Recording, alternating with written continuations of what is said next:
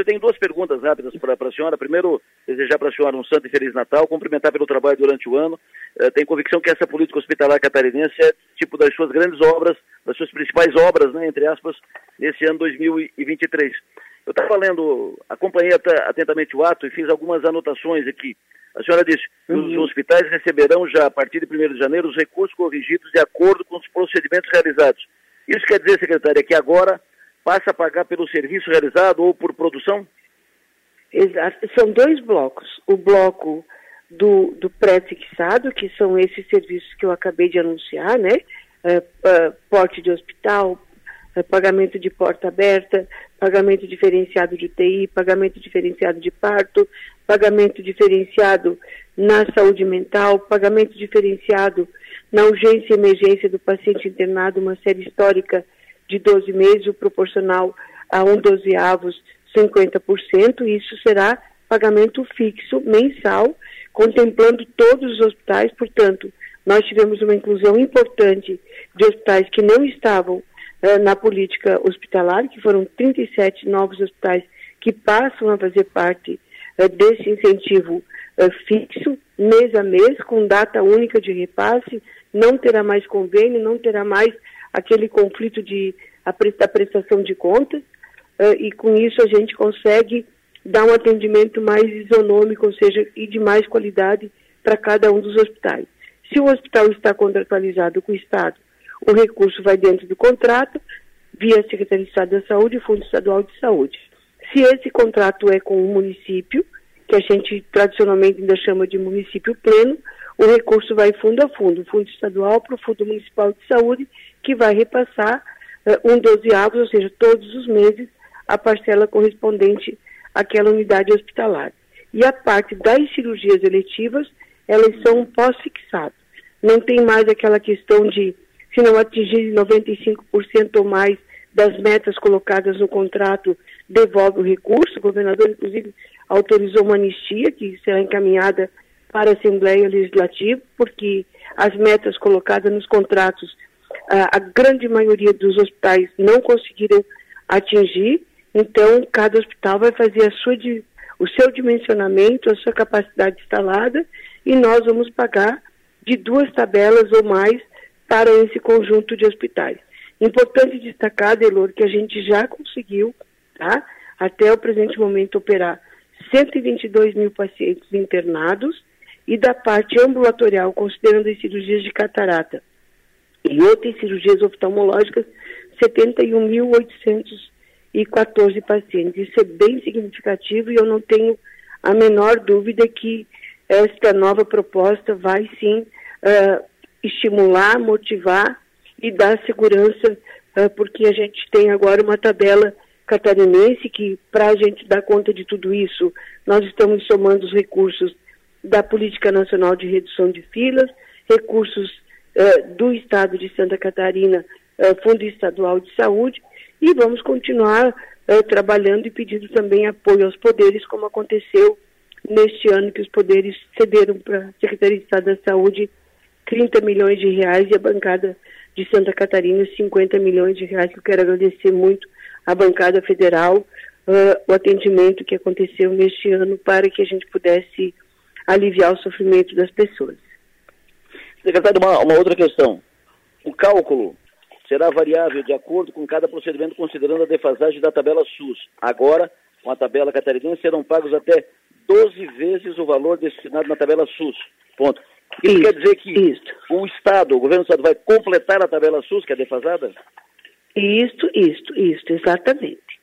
Aí, hum, dentro bom. desses valores, nós não teremos mais o pré-fixado desculpa, o prêmio pacote, é tabela SUS, junto com a tabela da Política Nacional de Redução de Filas, o pagamento das OPMS, eh, a parte que vai até as 12 vezes da tabela, está incluso ali uh, todos os materiais das cirurgias, em especial as OPMS, que é o material mais caro.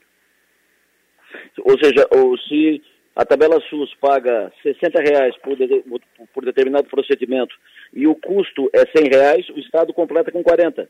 É isso a, a rigor? No mínimo, no mínimo nós estamos dobrando. Se, custa, okay. se custava 100, foi, se a tabela pagava 100, foi para 200. Se a tabela pagava 100, foi para 1.200. No máximo das 12 tabelas. Tá. E uma outra agora, uma, é uma curiosidade. O Hospital São José Criciúma, que é o maior hospital aqui da, da região, da região carbonífera, atende a ANREC, a, a MESC, é, faz aqui o papel de hospital público geral que Criciúma não tem. Tem um hospital público, mas é materno-infantil. É, Criciúma é saúde plena.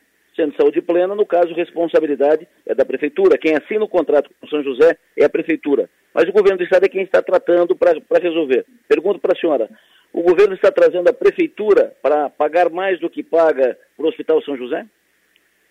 Não, a, a prefeitura, o secretário Acélio, o prefeito, uh, a gente tem conversado bastante, os encaminhamentos sobre a gestão do hospital uh, estão sendo dados. A gente acredita que os novos contratos deverão ter uh, novidades nesse sentido. Lembrando que o Hospital São José é um hospital regional, mas é público sim. Ele atende praticamente 90% da, do seu atendimento é gratuito. Então, é pelo Sistema Único de Saúde. Quem faz o ressarcimento é, para o, as despesas do hospital é o Sistema Único de Saúde, através da produção, através uh, da política hospitalar que finda agora em dezembro, e agora vem uh, o programa de valorização dos hospitais. Então, o atendimento, sim, ele é um hospital de alta complexidade, de referência importante para nós no sul do estado, e com relação à contratualização, nós estamos fazendo todos os, uh, os encaminhamentos junto com o secretário Sérgio. Perfeito. Só me desculpa, secretária. O hospital público é o hospital da rede pública. É, é o hospital do, do poder público. O Hospital São José é um hospital que presta serviço. Filantrópico que presta pública, né? serviço 90% okay. para uh, o serviço público de saúde SUS, que a gente chama. Perfeito. Perfeito. Isso, mas a propriedade é das irmãs da Divina Providência. Exatamente. Opa, perdão, perdão, não, eu troquei, não, desculpa, eu troquei, troquei as irmãs. Não, não, não Divina Providência é o primeiro hospital que eu comecei a trabalhar. A, a propriedade tá do prédio, do, do, patrimônio que está lá, é, é, são das irmãs. Perfeito. Se a senhora puder falar conosco amanhã de novo, comigo e com a Maga, será um prazer, um privilégio sempre ouvi-la. De qualquer forma, é, eu vou ver com a, com a, Silviane, que ela está quase me matando aqui na secretaria. tá? Mas eu acho que a gente foi bastante feliz e quero agradecer sempre o apoio e dizer que sim, a gente está cuidando do Hospital São José. As irmãs sabem que nós estamos dialogando e eu tenho um respeito muito grande é, pela gestão municipal, tanto é que tudo isso foi construído junto com os secretários municipais de saúde. Qualquer dúvida, pode me ligar, tá bom? Tá bom. Obrigado, secretário. Obrigada, hein? Forte abraço a todos. Agradecemos. Tá? Deus, Deus um santo e abençoado Natal. Agradecemos a secretária Carmen Zanotto pela disponibilidade e já convido o Adelor para continuar com a gente e trazer também eh, o seu comentário político, Adelor. Perfeito. Eu acho que a entrevista com a secretária Carmen Zanotto eh, passa a ser a nossa pauta principal, assunto importante, a questão dos hospitais. O Hospital São José está com o contrato vencido desde fevereiro, vem sendo prorrogado, prorrogado, prorrogado. Evidente em fevereiro uh, o, o, atual governo estava assumindo, então tinha que uh, se inteirar da, da situação uh, assumiu o governo e foi preciso um tempo para produzir essa nova política hospitalar. Havia, havia uma expectativa muito boa em, em, relação a essa nova política hospitalar e que esses pontos agora elencados, essa, essas inovações, sejam suficientes para dar estabilidade e segurança no trabalho que é feito aqui, principalmente no Hospital São José Cristo, mas também no Hospital São Donato e nos outros hospitais que atendem pelo, que atendem o SUS, que prestam serviço à rede pública. Isso é importante e que seja a principal, a principal boa notícia para a saúde do Estado catarinense.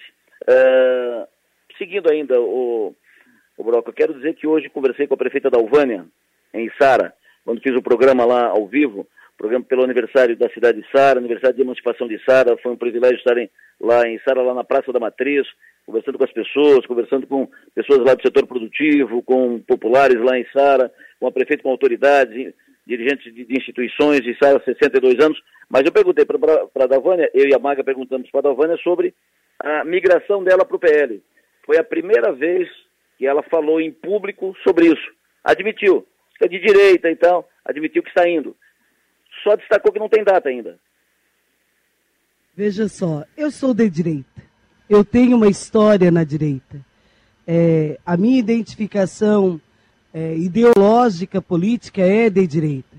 E eu sou aquela jovem que quando participava da PJ, do grupo de jovens, da juventude, o outro lado tinha uma história bonita da redemocratização, do voto das diretas. E a nossa história da direita era da ditadura, do militarismo, do conservadorismo.